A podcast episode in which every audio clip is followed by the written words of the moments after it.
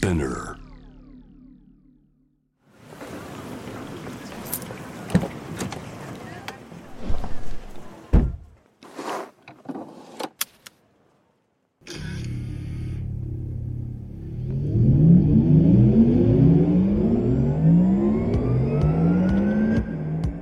人生の中で絶対に叶えたい夢のリスト Bucket List ポルシェの創始者フェリー・ポルシェから脈々引き継がれる夢を追い現実にする勇気。そんな夢への熱烈な信念は今もポルシェの大切なミッションです。Driven by Dreams 夢を追いかけることで道を切り開き続ける方を様々な業界からお迎えしこれまでに叶えてきた夢の数々そしてこれから叶えていきたい目標や夢について伺っていきます。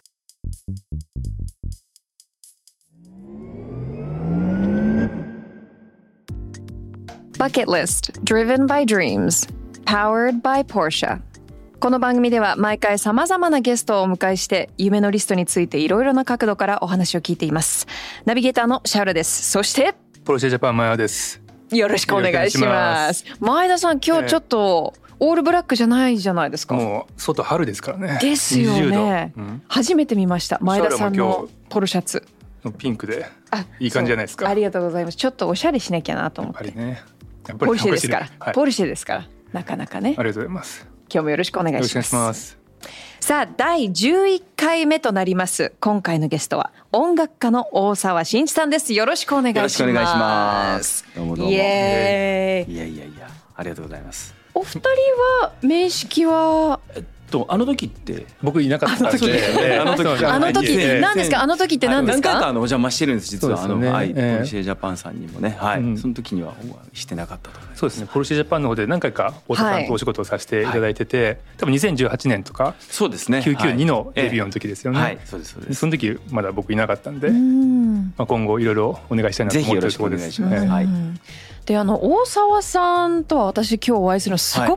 くい久しぶりですよね。お久しぶりで、でも実は多分もう私がもう20代前半ぐらいの時に最初知り合ってクラブでる。DJ やってらっしゃいましたよね。初めて知りました。やって今やってないですかいやもう全くやってないんですけど。いいや懐かしいですね。いやなんかでもその時のことを思い出すとなんかいい時代でしたよねよかったとか言って。ね。なんか話が微妙にずらしてる感じが。いやいやいやいや。いやなんか 今だとなかなかこうクラブとかにもねね。ちょっと行きづらいうん世の中になっててる。ますけどね、はい。でも当時はもうめちゃくちゃ騒いでたそうですね。思い出がはい。もう普通に朝までやってましたやってましたね。でまあ今回はまあじっくりと大沢さんのお話を聞いていきたいなと思うんですけど、はい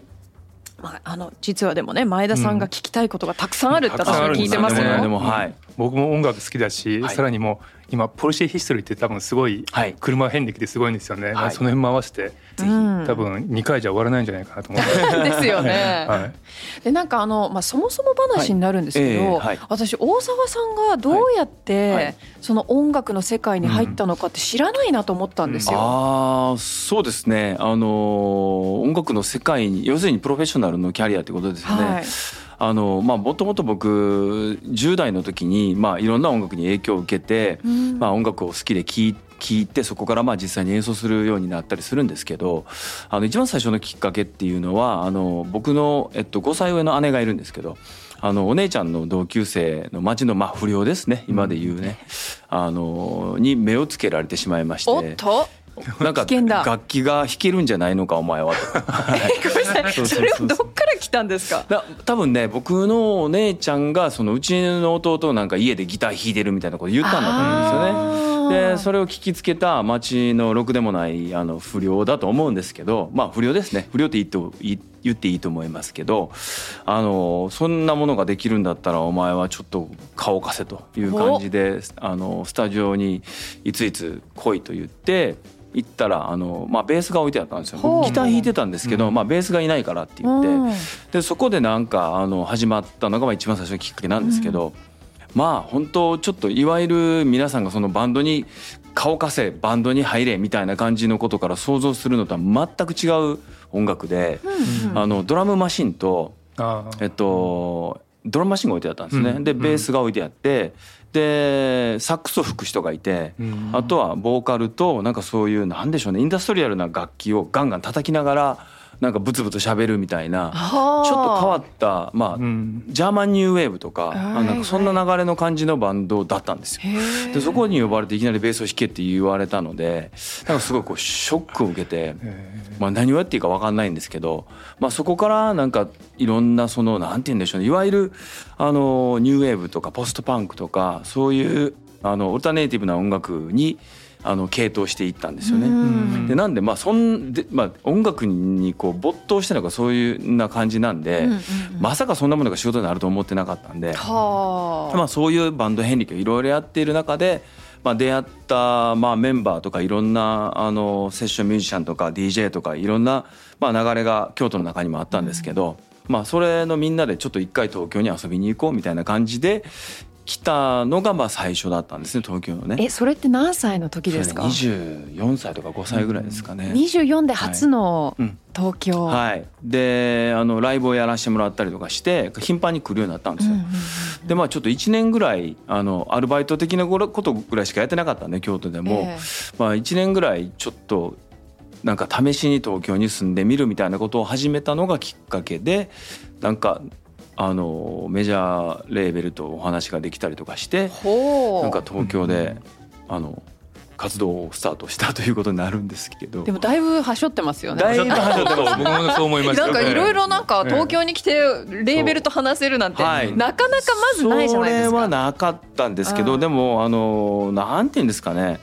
あの維持でもここで何とかしようっていう感じよりは、うん、まあ本当運試しみたいな感じだったんですよね。じゃあもう楽しんで行ってみて、うん、そうですね。でまあそれなりの努力は当然しましたけどあの最初はその千葉にある、うん、あの京都出身の人がやってる千葉にある建設会社があったんですね。でそれはまああのまたこれまた不良話なんですけど、まあ、本当にあのどうしようもない人たちを集めてあのビルを解体するとかするような事業を、あのやって、まあ、若いそういうどうしようもないやつに仕事を与えてあの会社をやっている大江戸大江戸建設っていうのがあったんですよ。ほうほうほうその人たちがまあ僕らのメンバーの中に知り合いがいてあの住む場所とあのご飯ぐらい食べさせてあげるからお前ら頑張れよって言われたんですよね。で本当建設会社の寮に僕ら入って、えー、あの 2DK のマンションに8人ぐらい住んでましたよね。わ、うん、で僕らは昼間は寝る寝る寝るじゃないですか。で夜クラブ活動しに行くんで、うん、建設会社の人とちょうど反対なんですよ。じゃあうまい具合に。でそれでまあなんか行くばっかのお金とかもらいながら建設あの解体現場とかちょっと手伝ったりとかしながらあのやっているうちにそのなんか知り合いがあの渋谷のえっと、南口の、えっと、桜ヶ丘ですかね、うん、あそこに今でもあるんですけど地下にザルームっていうクラブがあって、ね、昔よく行ってました、はい、そこの物件をやってみないかっていうのが僕らのチームに、あの打診があって、うん、あの右も左も分かんないんですけどまあともかくお金もないしやることもないし居場所もないんであのクラブ作ってみようって言って自分たちで作り始めたんですよ。え、うん、えそれが24 25ぐらいです25ぐらいで？25ぐらいで。でとにかく居場所がないんですあの東京にいてもあのクラブは当然皆さんあのえっとあのワイワイやってるんですけどちっちゃいクラブが主流でしたねその頃はねまだね、まあ、ゴールドは大きかったんですけどあのそんな中で自分たちの居場所を自分たちの音楽を鳴らす場所が欲しいっていうことで、うんうん、まあ、家賃もまあなんかそのなんなんて言うんでしょうちょっといわくつきのあのまああんまりこう表立って貸せないような場所だったらしくって、すごく安い家賃の提示をされたんでまあじゃあやってみようかって言って自分たちで工場をやって始めたんですけどそんないきなり若者がやっても店なんか入るわけもなくってあのえっと、その10月ぐらいにオープンしたんですけどその年の、えっと、大晦日とか客5人とかでしたね。うん、結構それなりの苦労はしましたそういう意味で言うと。で来る人全員に僕たちこんな音楽やっててこんな音楽で、まあ、ジャズその時はジャズで踊るっていうムーブメントだったんですけど、うん、あのこんなので踊ったりしてるみたいなことをもう一人一人にもそれこそ営業というかあの自分たちの熱意を語るみたいなことをずっとやって、うん、そうこうやってるうちにそれ何ヶ月間かやってるとそのなんかこ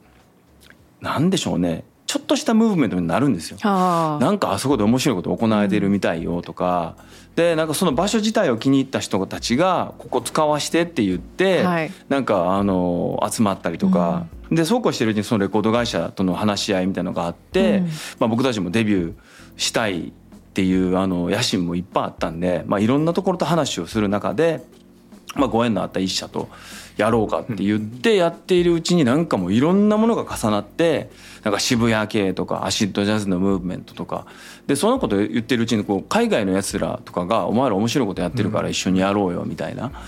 ことでフックアップしてもらったりとかしてなんか海外から来るバンドと一緒にライブやったりとかうちの店でライブ一緒にやったりセッションやったりとか。っていうのでなんかもう気が付いたら半年ぐらいであの本当に80人ぐらい入ったらまあそこそこいい感じの店にまあ大体毎日250人ぐらい集まっちゃって、もう表にたむろするようになっちゃって、結構大変だったんですけど、それって1995年ぐらいですか？4年とか4年とかはい。5年とかですね。はい。345とかですね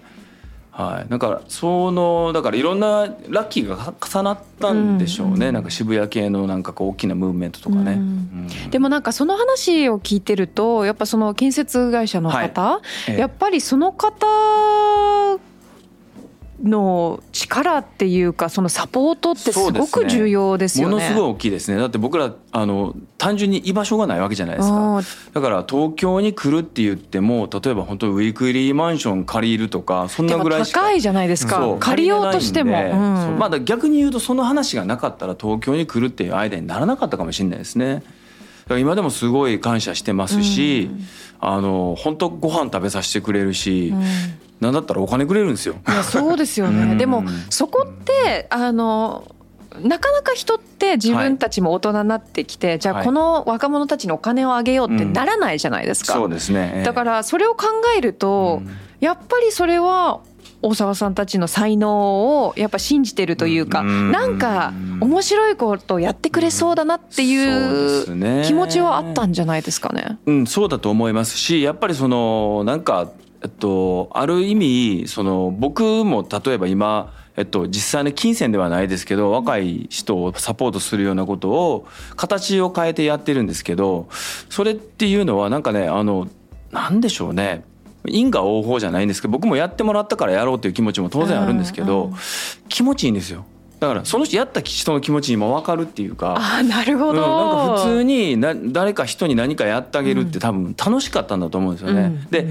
内装は触れないんで、多分彼もお金がなかったらやんなかったと思うんですよ。そうですよね。うん、でもなんかそこはすごいこう面白いあの多分こんなことっていろんなところであると思うんですけど、なんかなんでしょうねこういう連鎖はもっとあってもいいのかなと、うん、うん、知らないだけかもしれないですけどね僕がね、いやでもなんかそれを聞いてるとなんか本当に素敵な話だなと思って、やっぱあの最近だともっと規模が小さいですけど、はい、Pay it forward とかね、その前の車が後ろの車のコーヒーを買ってあげるとそれがすごく続いていく、じゃあ後ろの人払うよみたいな、だからやっぱりそのアクションを起こして、そのちょっとしたこうロールモデルになっていくことによってその人たちも成長していくと同じことを繰り返すっていうなんか素敵なサイクルだなって。はい、そうですね、あのこういうのもっと増えればいいなと思いますけどでも実際はすごいこうなんでしょうねその今社会って本当に混乱してるじゃないですか。なんか本当にもう日夜あの情報を追いかけているだけでも本当にもう心が疲弊していくっていうかだからなんかそのどっかでこういうなんでしょうね本当実際表にな出ないことがきちんと価値があって紡がれていくっていうのがもう一回再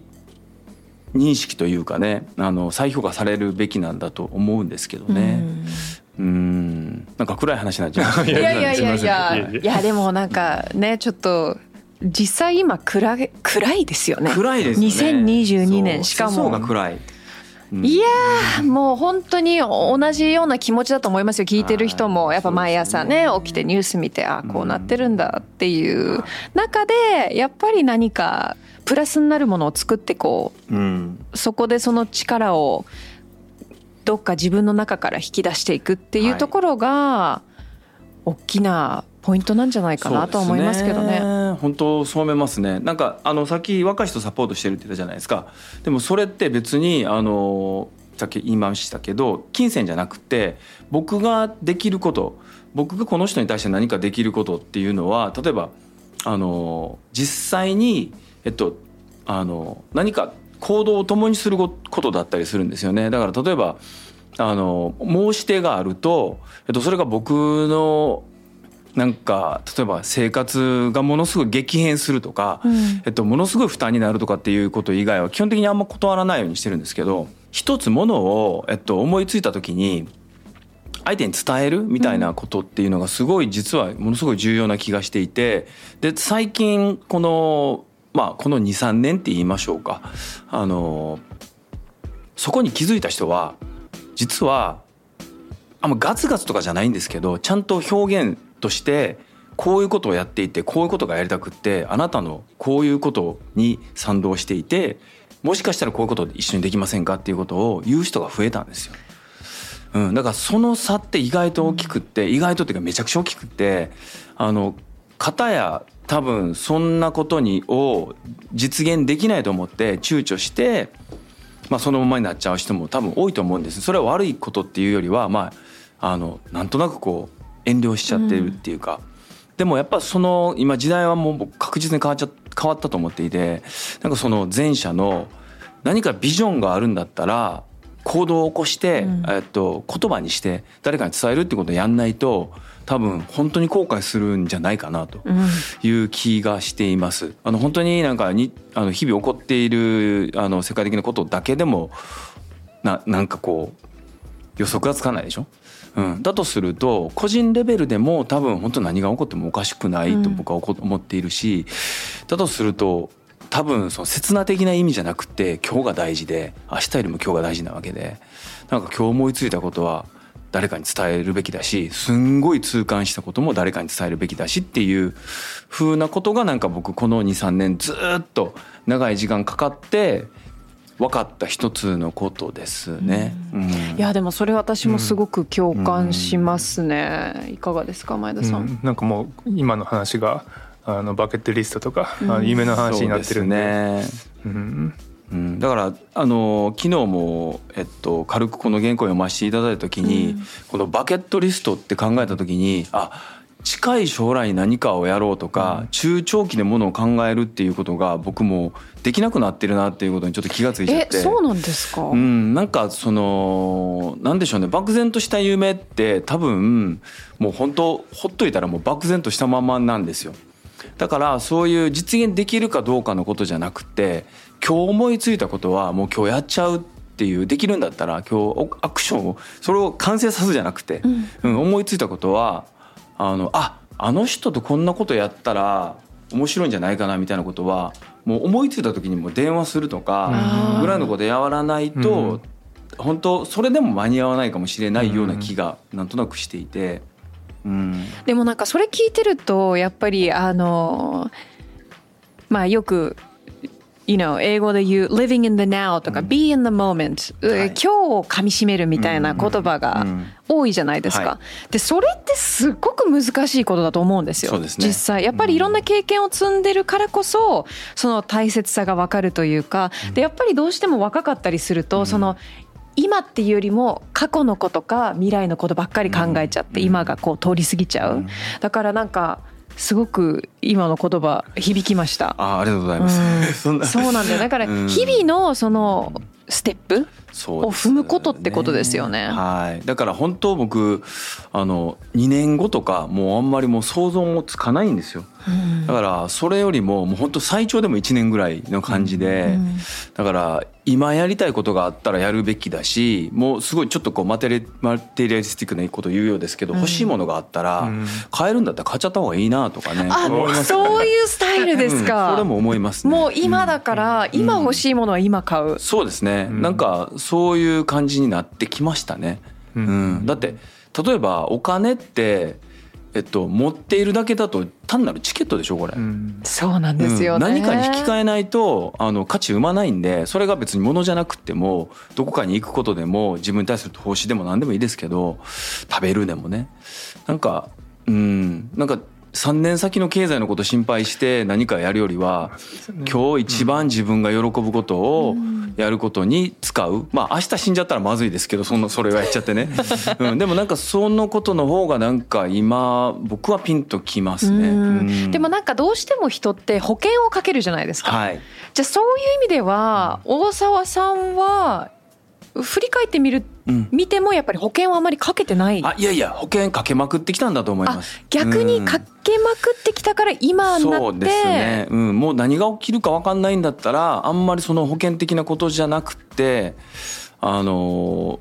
そうですね。だからその本当いいことかどうか分かんないんですよ自分でも、うんうん、刹那的と言っちゃうと刹那的ってあんまりいい意味で使われないじゃないですか、うん、まあ仏教用語でその瞬間をえ楽しむためのなんかこう閲楽みたいな意味に使われるんですけどでも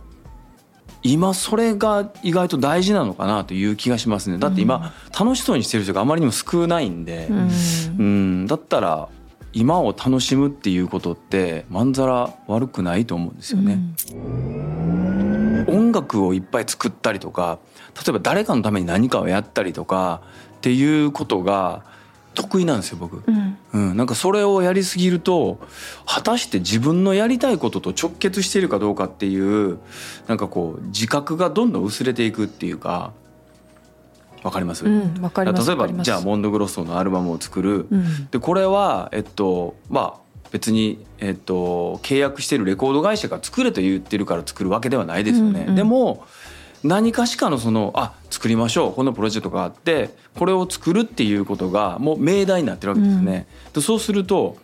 ここに本当に僕の一番情熱があるかどうかっていうのは正直分かんないんですよ。へうん、ポカーンとしてるんですけどでもそのなんか降ってきたそのの、えっと、命題お題とは言わないです命題ですね。命題に対しては僕は非常にあの何でしょうクオリティ高いものを打ち返したいから努力もしますし何か自分のあのできる最大限のもので、えー、プロジェクトに向き合うんですよ。でそれは、えっと、僕今音楽のことで言いましたけどそれって例えば人生でもそうですよね例えば親がいて親に対してやれることって多分全力でやると思うんですよねでもそれが自分の喜びかって言われるとまたちゃ多分違うと思うんですよ。なんかある意味それって当たり前にやんないといけないことだとみんな思ってるでしょ、うん、うんうん、でも中にはやんない人もいるわけでとかこう言っちゃうとでもちょっと難しい話になっちゃいますよね。あでもなんとなくわかりますよ。やっぱりそれちょっとなんかまあ義務化？義務化。に感じてしまうってことですよね、はい、そうですね。それはもう本当に、えっと、結婚生活でもパートナーでも恋人でも何でもいいそうですけど、うん、誰かに対してあと世話をするとか好意で何かをやってあげるとか当然愛情を持って何かをする接するっていうことは、楽しみでもあるんですけど、うん、それって自分の楽しみっていうことともっとちょっと違うじゃないですか,、うんうん、そういうものが気が付いたら僕ってあんまないなみたいななんか当然ポルシェを運転してる時すごい楽しいですよ。楽しいし。ありがとうございます。本当にそうなんですよ。なんか逆に言うとそれ以外ってあんまないなみたいな、うん、でもなんか今最近の活動とか改めて僕あのインターネットでチェックさせていただいてすごい大沢さんのイメージっていろんなインスピレーションがあっていろんな人とコラボレーションしてもうとにかくなんか空っぽっていうのと正反対にある気がするんですけどそれはどうなんですか？逆に言うと、うん、あの本当は空っぽじゃないんですよ、うん、いいもうね本当なんというかものすごい ごめんなさい自分で言うのは あれ、はい、自分で言うのはものすごいあの口はばったいんですけど多分ものすごい高性能な器なんですよ、うん、だから何か要素が入ってきた時にそれに対するあのトリートメントがめちゃくちゃうまいんですよ、うん、だから例えばそれが音楽であっても、うん、えっとなんか僕が一緒にちょっとかじってる環境問題に対するなんかプレゼンテーションであったり、うん、なんかその、えっと、リメイクのことだったり、うん、なんかいろいろあるんですけど、なんかそれに対して自分の、えっと、知恵とか自分のアイデアとかを出してそこの中でマッシュアップさせていくのがものすごい得意なんですよね。だからそれ音楽もそうです。うんだからある意味空っぽなんですけど、すごく優秀な箱でもあるというか。それはちょっとなんとなくわかる気がしますね、うん。イインスタフォローさせてもらってるんですけどインスタの欄にはい。ビーガンのお店とかとかいろんない京都のええ。なんか町屋とかまあそうそうですよね、はい。それもじゃあその一つってことですよね。そうですね。はい。あのもともと京都の町屋とかは自分が最終的に住もうかなと思って作り始めたんですけどあそうだったんですか。あそれも保険と一緒なんですよ。だから将来住む場所がなかったら困るよなと思って今すぐ住まないから京都のあのお家は、えっと、Airbnb にして貸し出そうとか、うん Airbnb にするんだったらやっぱ自分の好みでこんな風がいいなとか町屋風がいいなとかってやってるうちにあなったんですけどじゃあそれがものすごいやりたいことかって言われるとあそうなんですか。うーんはてなって思うんですよね。まあ、それが例えば自分がまあ100%やりたいことじゃないかもと思っても、はいとりあえずじゃあ興味のあることはやってみようっていうスタンスってことですよね。そうですね。はい。だからそこになんか多分やり始めると情熱が生まれたりするんで、やることは嫌じゃないんですけど、今僕が抱えている問題っていうのは、なんか本当趣味もないんですよね。なんか全部が趣味みたいなもんなんですけど、あなんか例えばじゃあもう本当何もやらなくていいから好きなことやっていいよって言われた時に、も何するかう本当困るんですよ。何します？じゃあ明日かはい。ら仕事関係のものが一切なくなります、はい。一日どう過ごしますか？まず猫の世話しますよね。うん猫二匹飼われてますよね。はい、猫はどうしようもなく割と手がかかるんで あのどっか行くにしても連れて行かないといけないんで、ううんん、なんか猫の世話から始まってまあでもやっぱり一旦東京を離れるでしょうね。どこ行きます？うん、最近行ったとこだと長野が結構気に入っていてあれなんですけどでも多分一人でどっか行くっていうとあの関西行くでしょうね。おうん。ー車で移動関西っていうのがなんかあの、うん物理的な距離もあの結構東京とあっていいのかなっていう気がしますね。でもなんか今ってねなかなか海外とかにも行けないタイミングですからええこう、はい。まあ、ある意味その国内で自分の知らなかった、ん。本当に日本って、まあ、素晴らしい国じゃないですか、はい。でその中でも私たちの知らない場所とかを発見するタイミングでもあるかなと。はそうですね。僕うん。この1年1年半ぐらいですかね。もうめちゃくちゃ国内車で走ってますね。そう。だからあの実は去年の1月にあのえっと購入させていただいた、はい。あの911多分い一番今までのこう距離が伸びるのが早いですね。うん。1年弱なんです。1年強か、はい。1年強なんですけども1万4500とかあじゃあ走ってる毎日走ってるからそうですね、うん、すごい乗ってますね。ううんんあの関西とかもよく行ってますしあそうですか。車で。はい。絵になりますよね。楽しそうですね。ね楽しそう。いや助かってます、ちなみに何色なんですか？今回は黒にしました。あ黒のメタリックにしました。前田さんキーワード今回です。今回あそう前回シルバーでしたよね。なんか僕とあ違いましたっけ、違う、そう何台もお持ちなんですよ。その辺はちょっと。前回は前回はい991の時は、はい。あのねえっとアンスラサイトブラウンメタリックです。What is that? えっとアンスラサイトってアンスラサイトって初めて聞いたんですけど。えっと、。炭がうん。炭化して炭化してないろんな炭あるでしょ、うん。あのもうか炭化しきって完全に燃え尽きた後って灰色じゃなくてちょっと茶色みがかってくるんですよ、うん。うん。だからアンスラサイトっていう物質なんですけど、そのシルバーじゃないですね。だからすっごい綺麗な色で、僕あの色が992にも設定があったら買ってましたねあの。ああそうですか、うん。うん。それもディスコになっちゃいましたね。そう、ん。あの本当に素敵な色だったんですうよ、ん。もう未だに夢にも出てきます。さあいろいろとたっぷりとお話を聞きましたけどちょっとまだまだねお話が足りないのでですね。まあ次回もたっぷりと大沢さんとお話をしていきたいと思いまもす。ちろんです。よろしくお願いします。よろしくお願いします。さあ、このプログラムはスピナーのほか Apple Podcast、Spotify、Amazon Music などで聞くことができます。ぜひチェックしてください。そして番組をフォローして SNS でもぜひシェアしてください。では次回もお楽しみに。前田さん、また次回もよろしくお願いします楽しみに。してます